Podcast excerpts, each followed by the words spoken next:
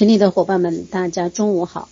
现在由我来分享第七章童年早期的生理和认知发展。今天分享的一个小节是基于维果斯基理论的测量和教学部分。维果斯基认为，儿童的学习是在和成人的互动中内化的结果。这种交互式学习。对帮助儿童通过最近发展区最有效。最近发展区是指儿童在成人指导下，借助他人帮助所达到的解决问题的能力与独立解决问题的能力之间的差异。特定任务的最近发展区是指儿童自己不能独立完成，需借助成人的正确指导才能成功完成的那些部分。最近发展区可以通过动态的测验来评估，因此维果斯基的理论为我们提供了一种测量儿童潜能的好方法。而传统的心理测验测量的是儿童已经掌握的知识。维果斯基的一些追随者采用脚手架比喻来称呼这种教学法。脚手架是父母、老师。或其他人为儿童完成任务提供的暂时性支持，有助于父母和老师有效的引导儿童的认知发展。儿童完成的任务越困难，成人提供的指导也就越多。随着儿童能力的提高，成人的帮助也就越少。当儿童能独立的完成任务时，成人就撤去脚手架。父母可以通过让儿童意识到并监控自己的认知过程，以及让他们识别何时需要帮助，来帮助儿童承担学习的责任。在入园前接受过这种脚手架的儿童，当入园时，他们能更好的调整自己的学习。一项对两百八十九个城市和农村低收入家庭的纵向研究发现，儿童在两岁。和三岁半时，在与母亲的互动过程中获得的技能，能使他们在四岁半时按照一定目标来解决问题，并能主动发起社会互动。语言发展，学龄前儿童的问题各式各样。到天明还要睡多长时间？谁在河上搭建了桥？婴儿有肌肉吗？以及气味来自于鼻子内部吗？年幼儿童语言能力的发展有助于他们表达自己对这个世界的独特观点。三岁儿童会描述爸爸如何敷木头，或让妈妈小块他的食物，把食物切成小块的意思。五岁时，儿童会告诉妈妈别开玩笑了，或骄傲地指着自己的玩具说：“看我怎么把所有的东西组装起来。”词汇，通常三岁儿童认识和会用九百到一千个单词。六岁时，大部分儿童掌握了两千六百个表达性词语，能理解的词汇量超过两千个。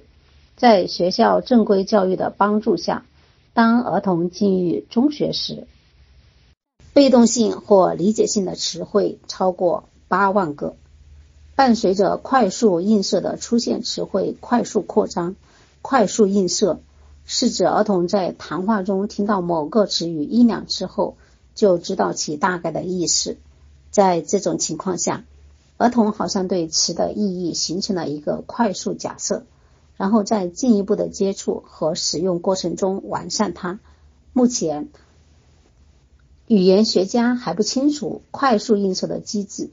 儿童似乎是依据已经知道的构词规则、类似的词、直接的背景和正在讨论的主题形成了快速映射。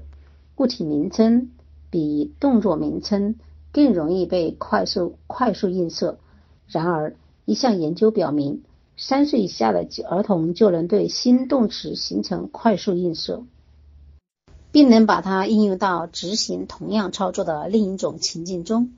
心理理论的发展及推论他人心理状态能力的提高，在词汇学习中具有一定的作用。一项研究发现，学龄前儿童从那些确定单词意义的说话者那里学习无意义词的效果更好。许多三岁和四岁儿童能识别两个词在什么情况下代表同一物体或行为。他们知道单一物体不能同时拥有两个不同的名称，也知道多个形容词可以修饰同一个名词，以及形容词可以和适当的名词联合起来。语法和句法。童年早期的儿童把多个音节合并成词和把多个单词组成句子的方法越来越复杂。通常，三岁的儿童开始会用复数、所有格和过去时态，并知道我、我们和你们的区别。他们使用的句子一般较短、较简单，通经常忽略忽略冠词。如 a 和的，在他们的句子中有代词、形容词和介词。虽然他们最常用的句子是程序句，但是能使用问答句以及用 what 和 where 开头的疑问句。然而，他们使用的句子过度规则化，因为他们仍然没有学会或理解规则的特殊情况。这些都是语言学过程中的正常现象。当年一当年幼儿童发现了规则，他们往往把这种规则应用到某些不适合使用这些规则的词中。最后，他们意识到，并不总是通过什么样的才能构成动词的过去时态。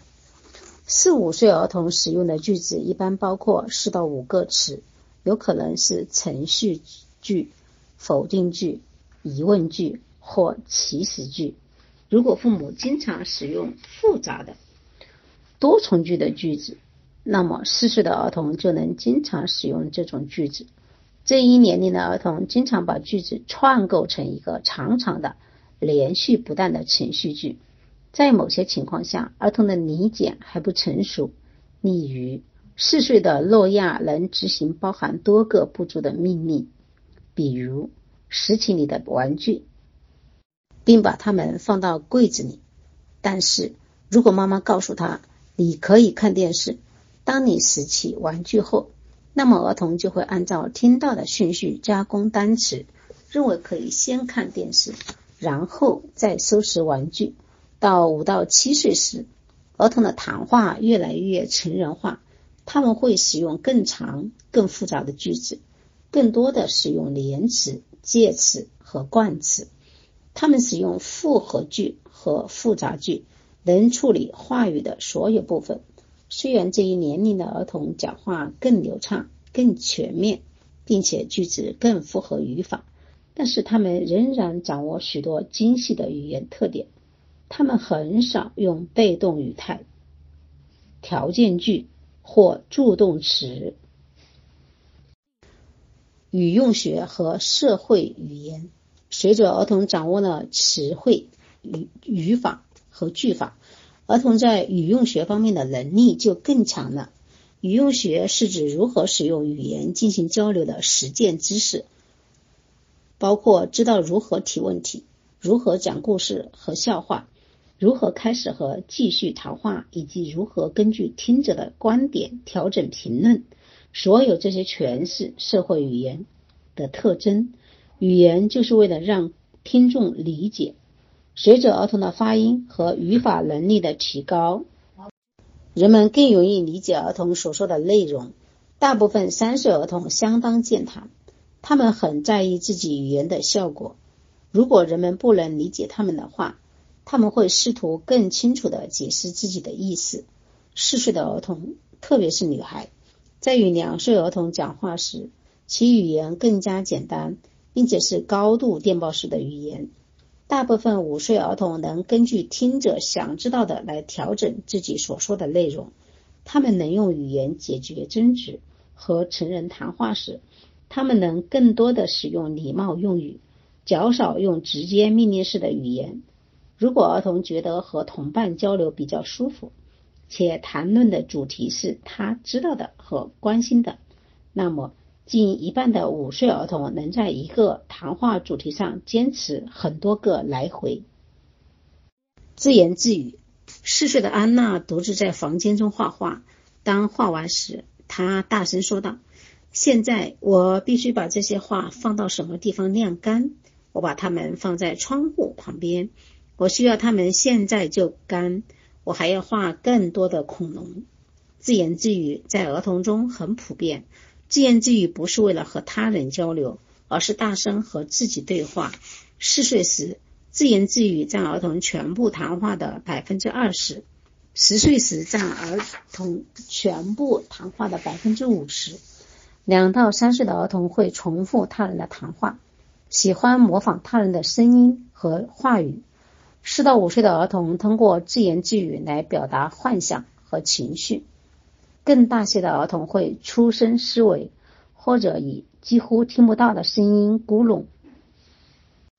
皮亚杰认为，自言自语是一种认知不成熟的信号。年幼儿童是自我中心的，不能辨别他人的观点，因此他们不能进行有意义的交流，只能说出自己心中的东西。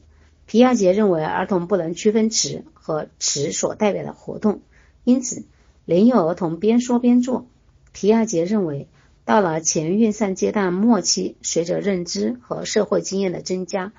当儿童减少自我中心主义，并能进行符号思维时，他们会逐渐放弃自言自语。维果斯基并不把自言自语看作儿童自我中心的表现，他认为自言自语是儿童交流的一种特殊形式——自我谈话。它在内部语言向社会语言的过渡中具有重要的作用，是一种朝向行为内部控制的过渡。维果斯基认为，自言自语遵循中型发展曲线，学前期开始增加，到了小学早期，随着儿童能更好的引导和掌控自己的行动，开始下降。许多研究结果支持维果斯基关于自言自语功能的观点。通过对九十三个中等以下收入水平家庭的三到五岁儿童的研究发现，百分之八十六的儿童的言语。不具有自我中心主义，多数善于交际的儿童，特别是那些参与过很多社会交流的儿童，往往更多的进行自言自语。这明显支持了维果斯基关于自言自语是由社会经验激发的观点。也有一些证据表明，自言自语具有自我调节的作用，儿童可以通过它控制自己的行为。特别是在没有成人指导的情况下，儿童在解决问题任务时，自言自语的现象更加普遍。儿童的自言自语研究是如何发展的？一些研究发现，自言自语并不随年龄的增长而改变，而另外一些研究发现，它会随年龄增长而下降。维果斯基认为，儿童的自言自语是其认知发展的一个普遍阶段。还有研究发现。这一现象存在巨大的个体差异，有些儿童很少或几乎不会自言自语。理解自言自语的重要性具有一定的实践意义，特别是对于学校而言。自我谈话或咕哝不应该被视为一种不良行为。如果儿童对某个问题比较纠结，他们需要出生思维。语言发展之后。人们目前尚不清楚为什么一些儿童开始说话比较晚。家庭缺乏语言刺激不是主要原因。说话较晚的儿童可能存在一定的认知局限，从而使他们学习语言规则比较困难。语言发展之后的儿童可能在快速映射方面存在问题。与其他儿童相比，他们需要反复听才能把一个词汇融入到自己的词汇表中。男孩比女孩更可能说话晚。许多说话晚但理解力正常的儿童最终都能迎头赶上。另一些说话晚的儿童可能在十二到十八个月大时患过中耳炎。当感染以及由此造成的听力损伤结束后，这些儿童的语言能力也会快速提高。但是对于一些语言发展滞后严重的儿童来说，如果不及时进行治疗，可能会发生永久性语言损伤，这将对他们的认知、社会性和情绪产生深远的影响。一项纵向研究发现，三十一名在两岁时被鉴定为晚说话者，到八九岁时，他们的陈述技能低于控制组的儿童，不能说话或不能理解同伴的儿童，往往会招致其他儿童或成人的负面评价，而且在寻找玩伴和朋友时会遇到麻烦。对于那些最严重的，和持久的语言发展滞后者来说，因为遗传是主要原因，所以在推荐治疗时需要考虑家族史。在芬兰开展的一项研究发现，有阅读困难家族史的说晚说话者会表现出持久的语言障碍，而没有家族史的晚说话者，到三岁半时就拥有了正常的语言能力。言语和语言治疗是有效的。特别是在早期开始治疗时，治疗的主要策略包括教具具体的语言形式，以语言技能为目标的特定学前方案和小学期间校内外的追踪项目。社会互动和识字准备，想要阅读和理解文字，儿童首先需要掌握特定的阅读前技能，早期读写能力。是指建立在读写基础上的知识和态度等技能的发展。阅读前技能包括：一、语言的基本的语言技能，例如词汇、句法、程序结构和对语言是以交流为目的的理解；二、特定的语言语音技能，例如语音意识和字音对应。一项对九十名英国儿童开展的为期两年的追踪研究发现，这些儿童的平均入学年龄是四岁九个月。特定的语音技能决定着他们的单词认知的发展。另一方面，基本的语言技能能更好的预测其阅读理解能力。社会互动能提高早期读写能力，在学龄前期。